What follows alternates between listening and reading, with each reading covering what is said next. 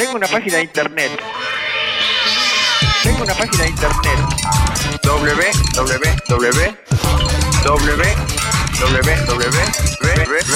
No es necesario.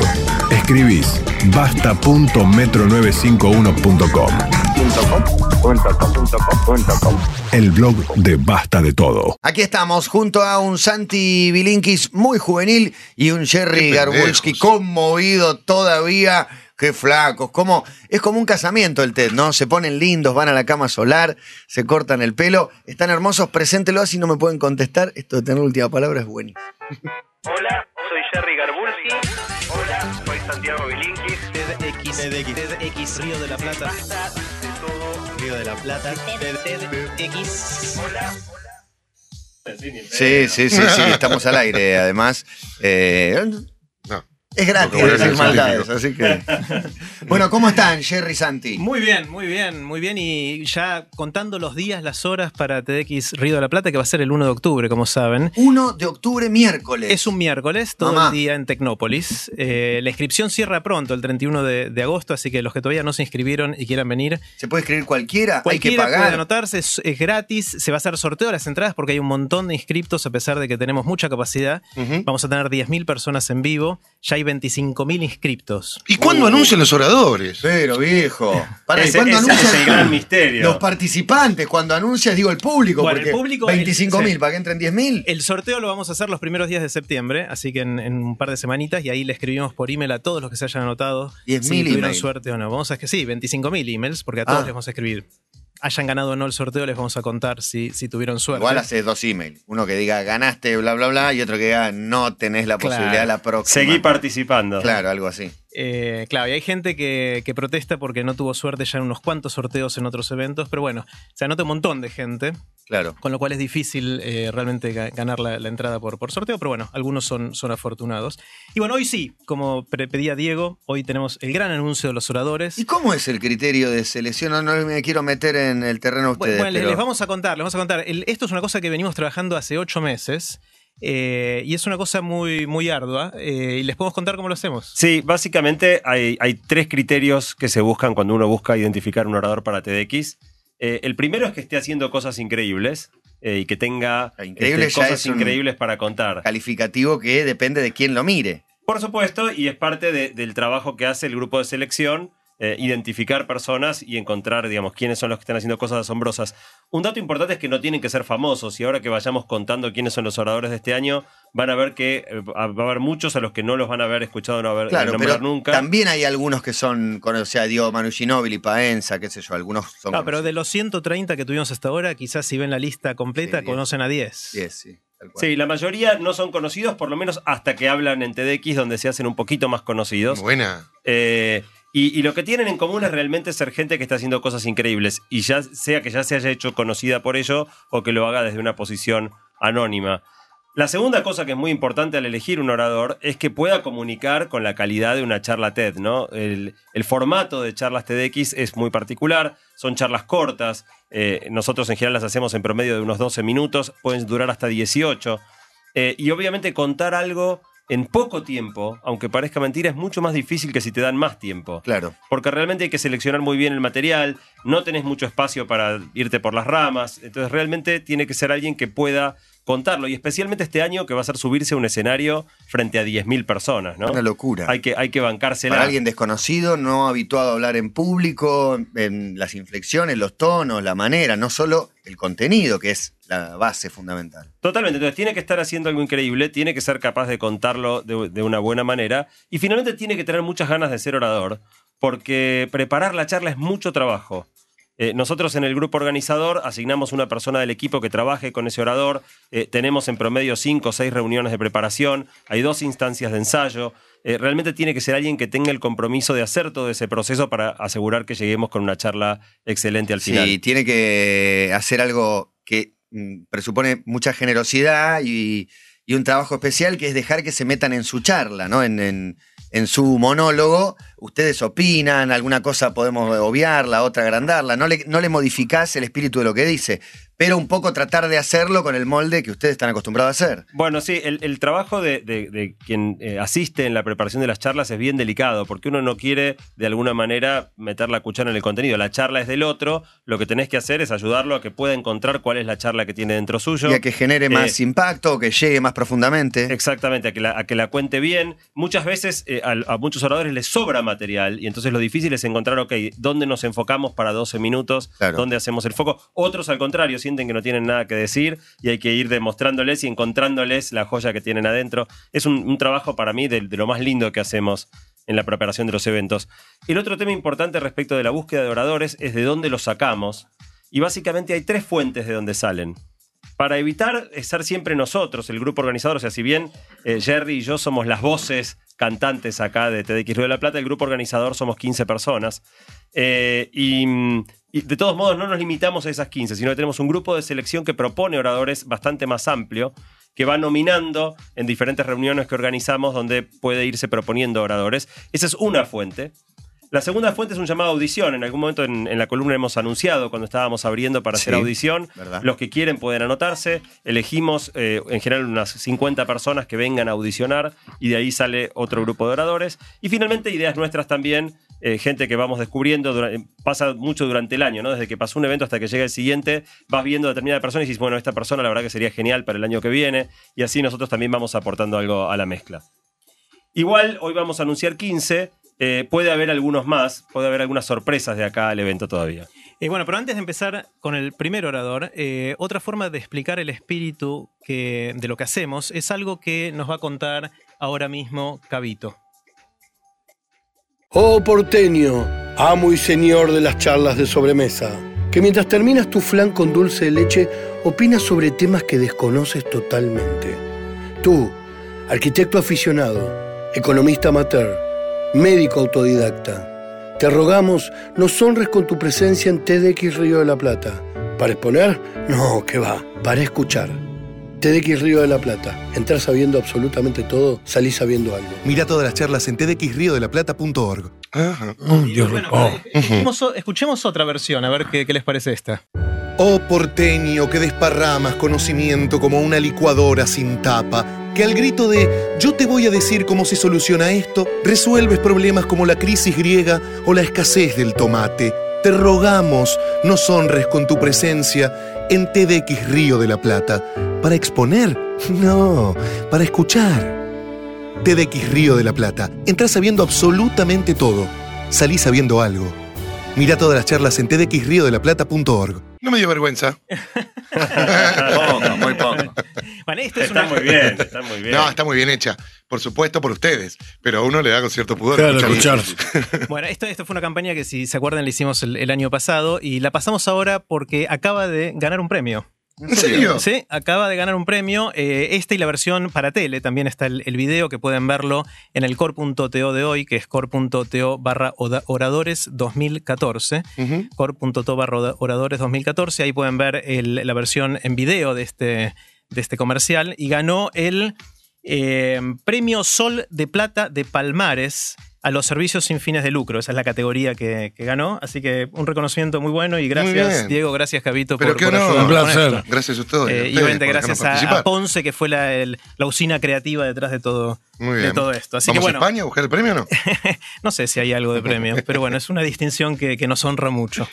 Bueno, ¿les contamos los oradores? Por favor. Dale. Bueno, vamos a empezar con, con el primero. Eh, um, ustedes saben que, que acá en nuestra columna con, con Santi hablamos mucho de ciencia y tecnología, pero no hablamos tanto de la historia de la ciencia y de la tecnología.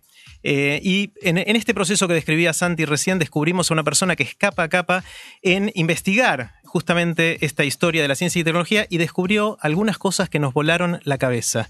Una de estas cosas que descubrió es que hay algunas tecnologías que creíamos que eran muy recientes, pero que en realidad son muchísimo más antiguas de lo que creíamos. Es investigador del CONICET, eh, trabaja en la Universidad de Quilmes también, tiene una carrera académica impresionante, lleno de diplomas y de, de premios.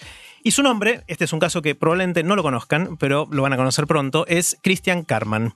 Christian va a ser el primer orador que anunciamos hoy.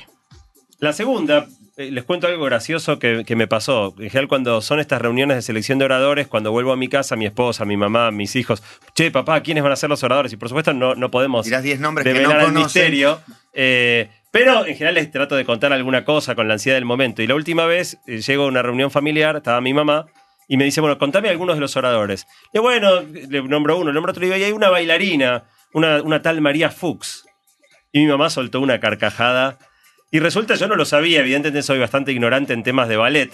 Pero decir, sí, una bailarina Marina Fo- María Fuchs es como decir, no sé, un tipo de tango, creo que se llama Astor, Astor Piazzolla. Claro, sí, sí. Eh, eso era- fue una animalada la que me mandé, porque María Fuchs es probablemente una de las más grandes bailarinas argentinas. Para los que no sabemos mucho de baile, es Tiene- un descubrimiento. Tiene 92 años. Ah, 92 años.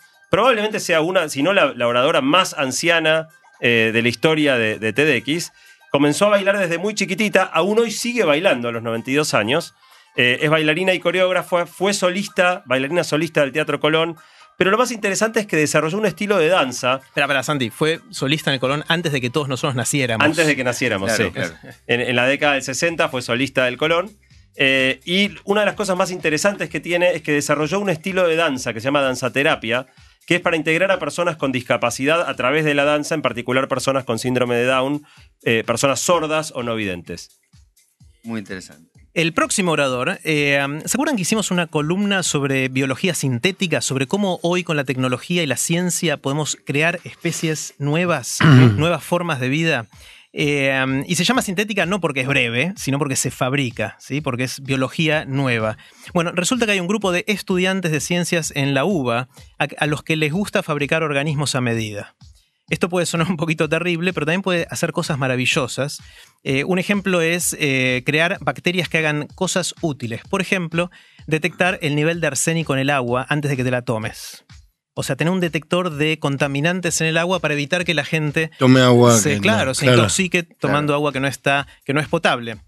Eh, son muchos chicos lo hacen de manera colaborativa y recientemente el año pasado ganaron un premio muy importante de un premio mundial de biología sintética que se hizo en MIT, en el MIT, que es esta universidad tan importante en, en Boston. Y bueno, el siguiente orador eh, es licenciado en biología, es doctor en química, hizo dos postdoctorados, es investigador del CONICET y docente de la Facultad de Ciencias Exactas y Naturales de la UBA y fue el que coordinó el equipo de chicos que ganó este gran premio. Eh, su nombre es Alejandro Nadra. El siguiente orador es el primero que es posible que algunos de ustedes lo conozcan.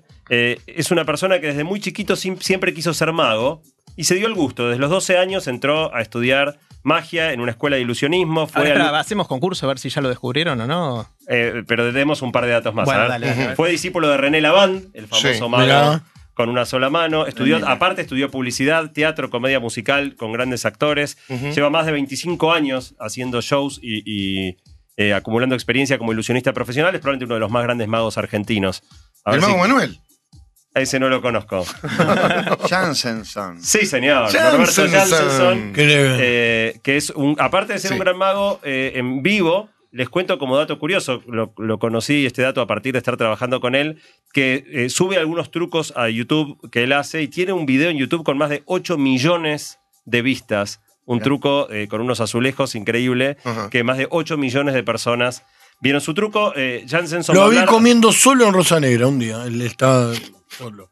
Un dato del aducto. Un dato en realidad estaba acompañado de alguien invisible. Eh, Que lo hizo aparecer para el post. Es un gran narrador de las historias. Sí, soy un perro Cuenta de muy Messi. bien. ¿Cómo? La de Soy un perro Sí, de Messi. Ah, la de él la leyó. No, pero durante sus trucos también tiene una manera muy particular de, de narrar. Sí, tiene, tiene la manera que habla, es muy, Sí. muy, muy encantador en, Claro. su, en su manera de, de contar. Va a hablar sobre la magia en la vida, pero mezclando, mechando trucos de magia también a, lo largo de su presentación. El mago Jansenson. así De es. hecho, nombraste a la Duque y le manejaba la prensa en una época. sí, me parece que sí. Sí. Y tiene cositas. Bueno, el próximo orador tiene otro récord eh, dentro de, de nuestro movimiento TEDx y dentro de TEDx Río de la Plata. Es el orador con el nombre más largo a la fecha.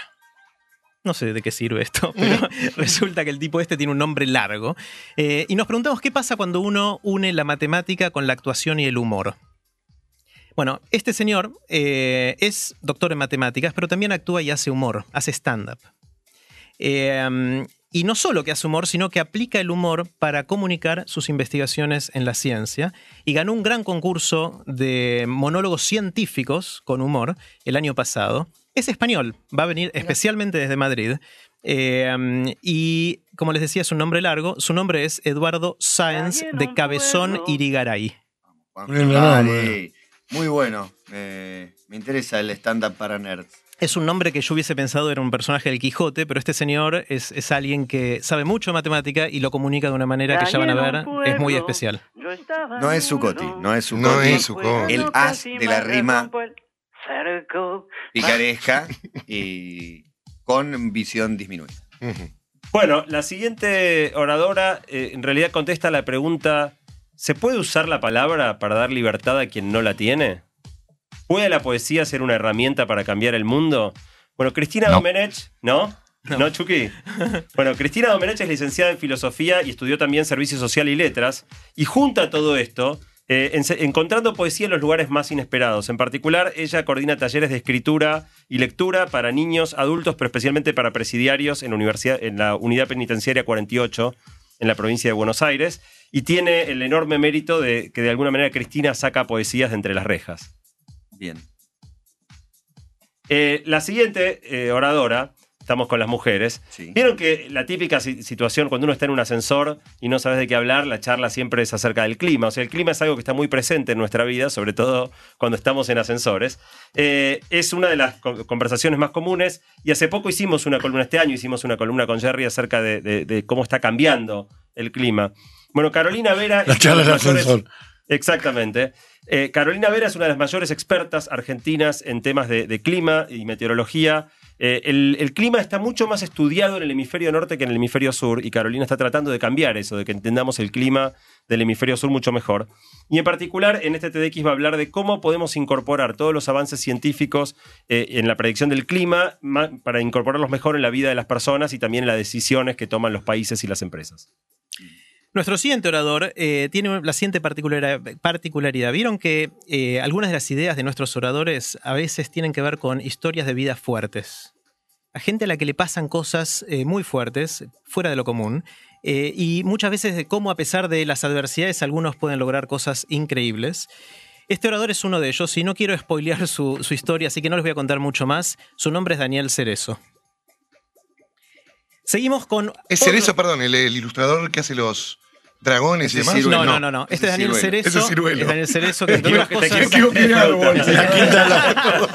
La Mucho quinta al más- lado. Mucho más lindo el cerezo que el ciruelo. Ah, Daniel Cerezo hace su beta artística es la música, pero él nos va a contar más de, de su historia. Bueno, el siguiente orador sí lo conocen, lo conocen todos. Es probablemente uno de los más conocidos que vamos a tener en, en octubre. Ya fue orador en otro evento nuestro, eh, en el 2011. Eh, también fue parte del equipo organizador eh, de TX Río de la Plata al principio. Es un gran amigo de, de todos nosotros. Sí, y es ni más ni menos que, que Adrián Paenza.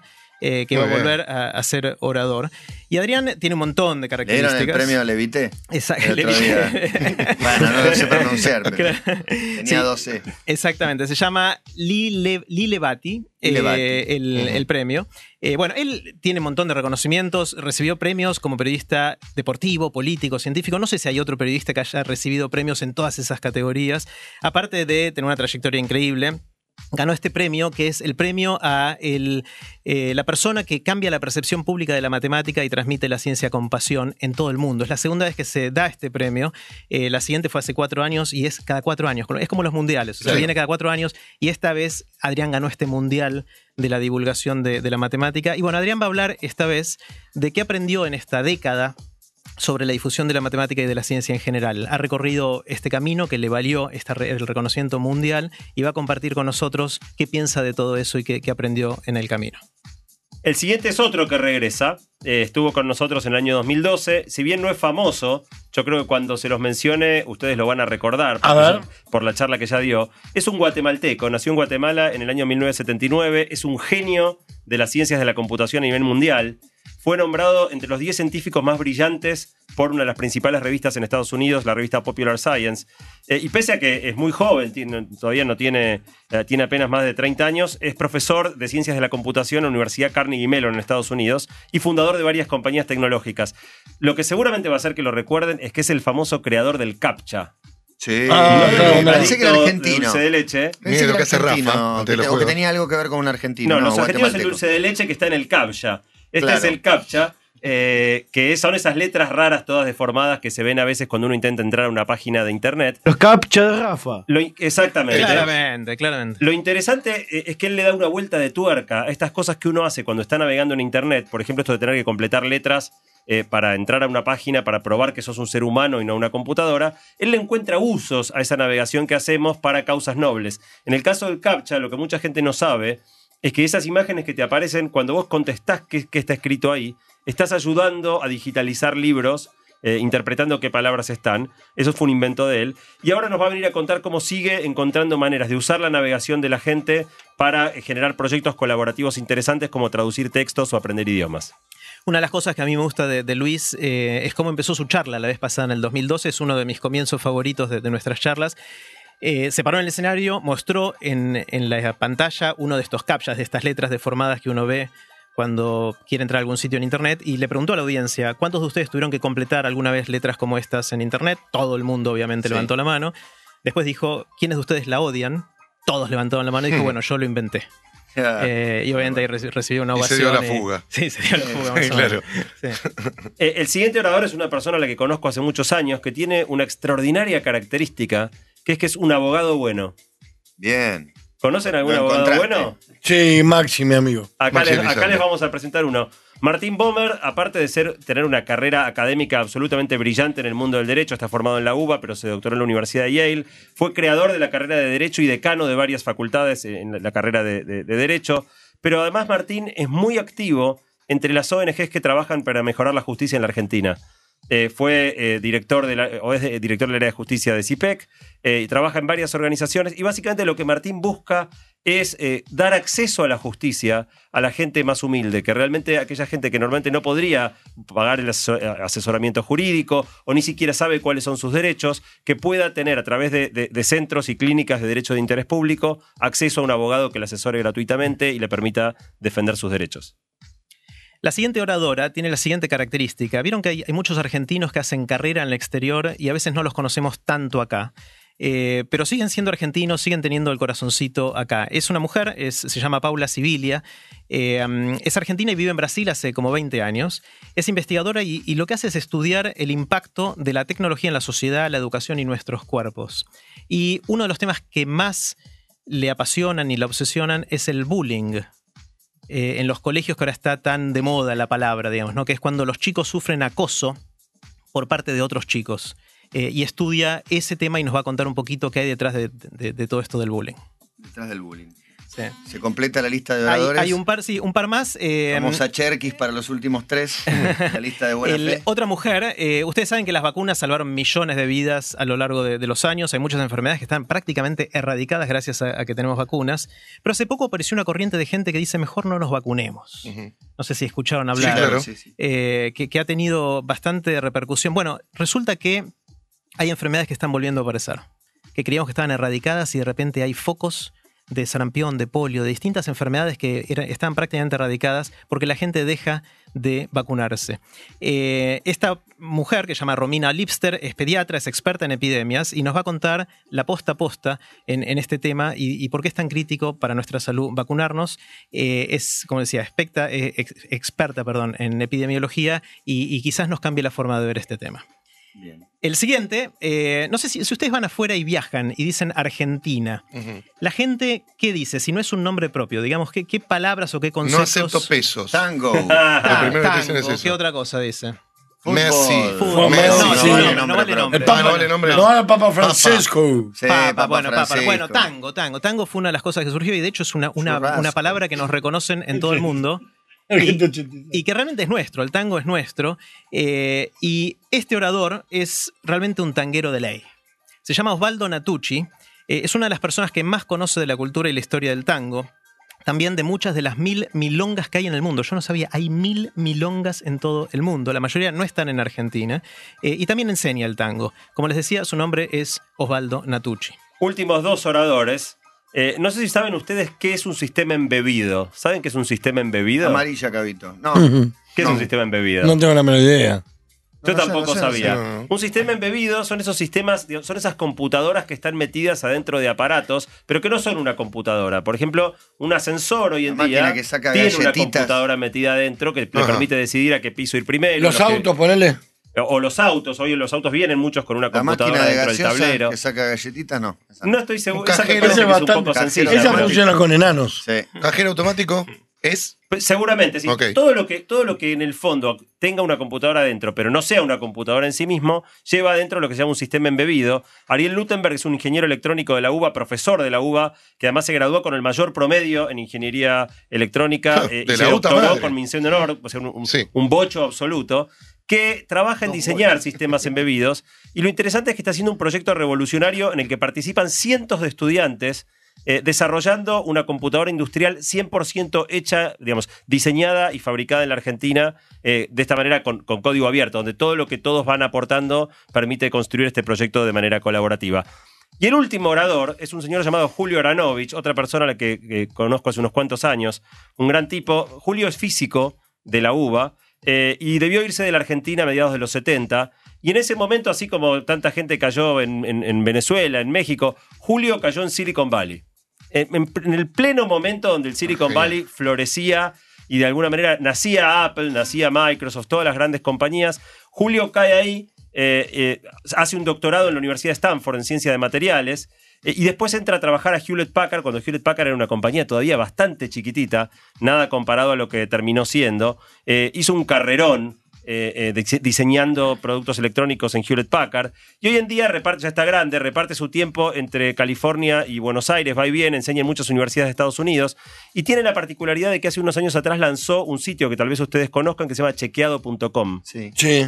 Chequeado lo que hace es agarrar lo que se dice públicamente, principalmente políticos, pero también algunos empresarios, periodistas. Bajamos Eh, el 24% de, no sé. Exactamente, esta gestión abrió más escuelas que ninguna Sí, gestión de la duros, historia. sí. ¿Verdadero o falso?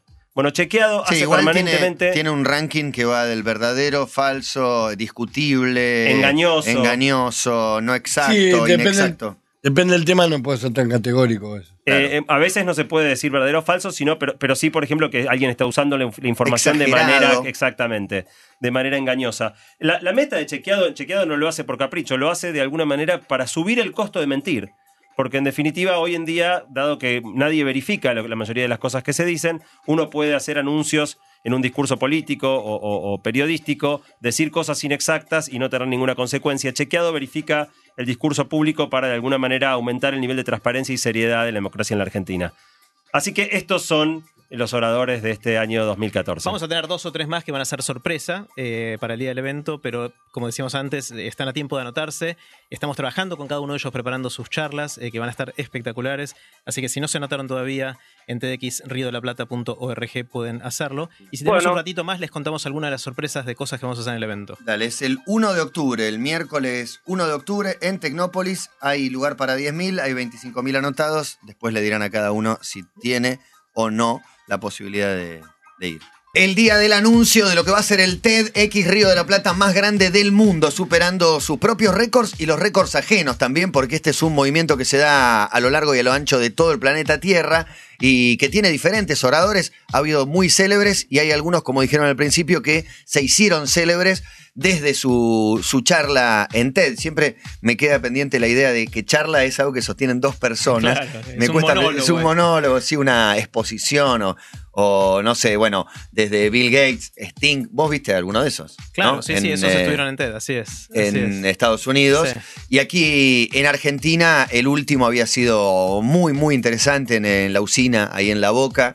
La verdad Lindo que yo- lugar aparte. y sí, se animó a hablar Andy Kuznetsov. Hubo más conocidos, me parece, porque estaba Marcos López, eh, Vivi Telas, que por ahí no es la persona más conocida, pero me, nos entregó un concepto que era muy interesante. De hecho, después lo fuimos invitando acá eh, acerca del biodrama y la, la cuota mínima de ficción. De ficción, exactamente. Sí, Para lo- mí tela. lo voy a alumbrar mínimo de ficción. Diego Corán Oria, que es un coreógrafo que había trabajado con. Carlito también, muy conocido En el como- pero que contó una historia tremenda de, de vida. Y bueno, ahí estuvimos en la Usina del Arte, un lugar hermoso, espectacular. y ahora Tecnópolis, que no conozco todavía, pero las dimensiones. Tecnópolis lo vi siempre desde un avión. Claro, Cuando mira. vuelvo lo veo siempre porque es muy fácil de identificar y es gigantesco y no conozco el lugar. Vale la pena que vayan a más allá del TED, Sí, que me- vayan a conocer. Me dijeron de mis sobrinos, eh, amigos. Lindo siempre- paseo con los chicos, la parte de dinosaurios es tremenda.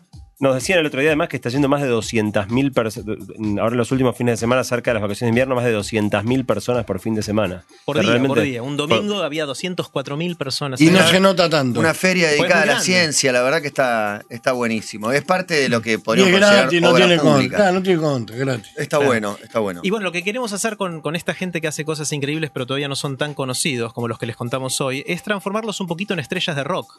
Eh, por un Eh, rato, por un 10 rato, minutos. Aunque sea, o, o después en el video de internet, que algunos ya fueron vistos eh, 300.000 veces, 400.000 veces, Eso es que es una impresionante. barbaridad. y les cambia la vida de alguna manera, porque Mucho. gente habituada a la divulgación que tiene un rebote mínimo y siempre del mismo grupo o, de- o del mismo núcleo, de golpe amplían, que es lo que se celebra y a veces en los ámbitos más cerrados de la ciencia se condena ¿no? a los que, los que pasan el vidrio, pasan la frontera y divulgan para millones, pasan a ser por ahí a veces observados dentro de los Claro, nichos. que es algo bastante injusto, porque si la ciencia no se divulga a sí misma, es poco probable que la sociedad la siga apoyando, ¿no? Por eso está bueno Eh. que el divulgador número uno, me parece que es Adrián Paenza, ¿verdad? Que eh, no, no es que hizo otras cosas para, para tratar de llamar la atención, bueno, trabajó de otras cosas, pero con la matemática, sacó ese libro que es un Exacto. bestseller increíble. Sí, hay muchos. Diego Golombé, que es otro eh, Sí. exponente muy grande y muy eficaz de, de esto, también muy grosso, que trabaja con nosotros en, en TX Río de la Plata. Y a también. Ginóbili lo agarraron en los primeros TED.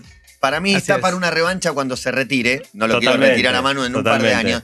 Pero era, era medio incómodo la que le pusieron. Tener que hablar de ser distinto él, ¿no? Claro. De ser como. Pero bueno, hizo él- una, sí, hizo una sos, reflexión. sos un crack, contame. No, claro. bueno, pero es- está claro que tiene unas condiciones Únicas. No, y, Manu, y tiene una humildad increíble. Entonces, eh, realmente él lo es alguien que analizar. puede hablar de, de ser distinto sin que eso parezca un, un acto de vanidad. Claro, no era una, una pedantería. Claro, Manu habló en, en su charla sobre su definición del talento, qué es el talento, y es interesante porque uno está acostumbrado a pensar que el talento es hacer la jugada bonita, ¿no? En, en el deporte o en la vida. Lo en- vinculó mucho con el esfuerzo. con el esfuerzo, con poder ponerse un objetivo, con a veces delegar el lucimiento para que tus compañeros se luzcan y a veces entender tus propias limitaciones. O sea, hay varias cosas que él menciona que muchas empresas lo están tomando ahora como la definición del talento en sus empresas. Claro. Y, y surgió de una, una charla en TDX la Plata de un basquetbolista. Así que a veces estas cosas dan, dan vueltas poco previsibles eh, y bastante interesantes. Es creo. increíble y cómo se propaga el ejemplo de liderazgo y cómo buscan a jugadores de fútbol, técnicos y, y deportistas en general para hablar de estas cosas siempre. Así es. Y bueno, una de las cosas que nos preguntamos con todo esto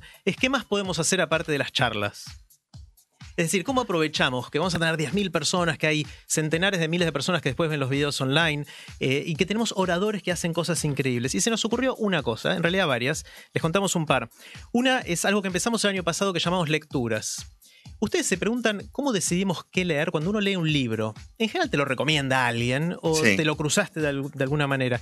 Si uno entra a una librería de las de físicas, las que están en la calle, Sí. uno entra y está la mesa de los últimos lanzamientos, el bestseller, está- y después uno va a la sección de arquitectura, de marketing o de autoayuda, y ahí están los libros por orden alfabético del autor. Es muy difícil encontrar algo si uno no iba buscándolo, eh, porque realmente está organizado de una manera arbitraria. Entonces se nos ocurrió lo siguiente. ¿Por qué no preguntarle a nuestros oradores cuáles fueron los libros que los transformaron en su vida?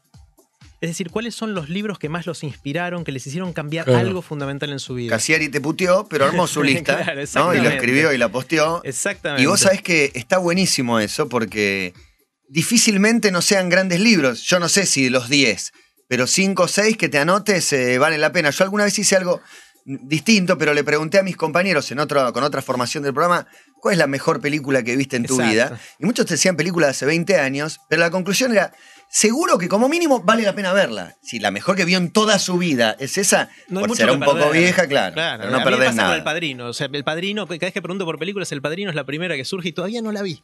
Así ¿No viste El Padrino? ¿No viste el padrino? Padrino. No viste No, No tenés programa para este fin de semana. Estoy esperando que mis hijos sean un poquito más grandes. Encima tenés tres del padre. Yo ya la vi con mi hijo, ¿eh? que tiene más chico que el tuyo. Y da, da, está bien para verla con los chicos. No sé. pero la podés ver, pero no pasa nada. La uno, la uno es espectacular. Bueno, le preguntamos esto a los oradores y surgieron cosas increíbles y lo acabamos de subir online. Así que si les interesa saber, por ejemplo, cuáles fueron los libros que inspiraron a Manu Ginóbili o a Adrián Paenza o a muchos de nuestros oradores, puede entrar a nuestro sitio que es tdxriodelplata.org y hay una solapa que se llama lecturas. Entran ahí y en esa solapa pueden ver cuáles son los libros que inspiraron a nuestros oradores. Y lo que hacemos en los eventos es montar una librería donde la gente puede comprar los libros con un descuento y los únicos libros que están a la venta son los libros que inspiraron bueno. a nuestros oradores ordenados por mesas de a quién inspiraron. Esta Perfecto. es la mesa de los libros De que inspiraron a Ginóbili. fulano Ujú. y este mengano. Muy ¿Esto lo hicieron el año pasado? Lo en empezamos la el año pasado y este año podemos Perfecto. agrandarlo muchísimo. Porque lo que vi es que muchas veces, obviamente, el libro que inspiró al orador no tiene nada que ver con la disciplina en la que se destaca. No, Claro, claro. Eso es lo mejor de todo. bueno, El libro de Darwin eh, Exacto. inspiró a, no sé, a Ginóbili. por Recuerdo alguno de. Narda, puede ser. Narda estuvo como orador Sí, el año sí, y pasado. están los libros que inspiraron a Narda Claro. también en, en el sitio. En particular, a, a Manu eh, lo inspiraron libros eh, de muchas cosas que, que hablamos en esta columna. Uno de Dan Ariely, por ejemplo, que lo mencionamos Claro. varias veces, es uno de los libros que inspiraron. Claro, te puede inspirar tranquilamente, no sé, mi planta de naranja lima. Sí, bueno, también tiene que ver con un momento de tu vida. A propósito, quería agradecer que recibí un par de libros. Uno es el de Phil Jackson, la biografía, que Juan Pablo me lo había comentado, pero me llegó en español, así que, El entrenador de los Bulls. sí, del- de los, y los, Bulls. y los Spurs, pues. y no, no, de los Lakers y los Lakers. Bulls, que ganó nueve anillos del NBA como técnico, dos como jugador, es el mejor entrenador del NBA. El último libro que leí, ya que me preguntan, es Sí, el de. Eduardo Sacheri, Ser feliz era esto, y me gustó mucho, me gustó mucho, me emocionó. No lo terminé, pero me gustó mucho. Incluso al final, y estoy leyendo el libro de Beatriz Arlo, que se llama Viajes, que la verdad el primer capítulo ya me gustó, así que tengo mucha expectativa, habla de, de viajes que hizo cuando, era más joven. Bueno, no, a mí en particular lo que me pasó con esto de lecturas de TX Rueda Plata es que me encontré libros que no hubiese encontrado de otra manera. Y ya los compré y ya los leí y me encantaron. Entonces creo que creemos que es una manera alternativa de acercarse a cosas interesantes que te abran puertas a cosas que, que no conocías. Esa es una de las cosas que se nos ocurrió hacer. Otra lo llamamos TED Experiments, que consiste en lo siguiente. ¿Por qué no, ya que tenemos toda esa gente ahí, por qué no solo eh, lo que hacemos en principio es comunicar ideas, pero también podemos crear nuevas ideas? ¿Por qué no buscar con nuevo conocimiento científico? Hacernos preguntas y ver si podemos hacer un experimento científico para responderlas de a 10.000 personas, todos juntos. El año pasado ya hicimos un par de juegos, uno de ellos fue muy divertido. Eh, le damos un sobre a cada persona que estaba ese día en la usina en el último evento y tenía una consigna. Vos tenías que ponerte en parejas con alguien de la fila de atrás o de adelante la tuya, con lo cual era alguien que probablemente no conocieras. Y una persona tenía la consigna de contar una historia. Tenía cuatro minutos para elegir una historia y contarla. Tenía que ser una historia muy emotiva, que significara mucho para la, persona que lo contaba. La otra persona tenía que escuchar y en su sobre tenía distintas consignas. Algunas personas tenían la consigna de prestar atención, muchísima atención, estar muy atento durante los cuatro minutos. Otras tenían el caso contrario, que era ignorar supinamente al que estaba hablando, hacer chequear email, mandar tweets, eh, mirar para otro lado, silbar. Otros decían, presta mucha atención los primeros dos minutos y ignoralos los últimos dos. Y los últimos era al revés. Ignora al principio y presta atención al final. Se dio una cosa divertidísima con lo que pasó. Nuestro, lo que queríamos testear era cómo influye la- cuando nos ignoran en cómo nos sentimos nosotros y cómo se siente el otro respecto a la comunicación. Es algo que hoy nos pasa un montón con los dispositivos móviles Sí. eh, y que es algo que no está tan estudiado en la ciencia, porque es algo bastante nuevo. Entonces nos propusimos hacer ciencia de esta manera y se dieron cosas muy divertidas. Les voy a contar una que sucedió de casualidad. Mi hijo, que estaba ahí sentado en, en la, en la platea, se dio vuelta y la persona con la que tuvo que hablar de casualidad era la suegra de Santi. Sí, que estaba justo sentada atrás. Y bueno, la suegra tenía que contarle a mi hijo una historia apasionante. Ajá. Y la suegra de Santi eligió una historia que para ella era muy importante. ¿Y tu Y hijo mi qué hijo tenía, tenía que que ignorarla.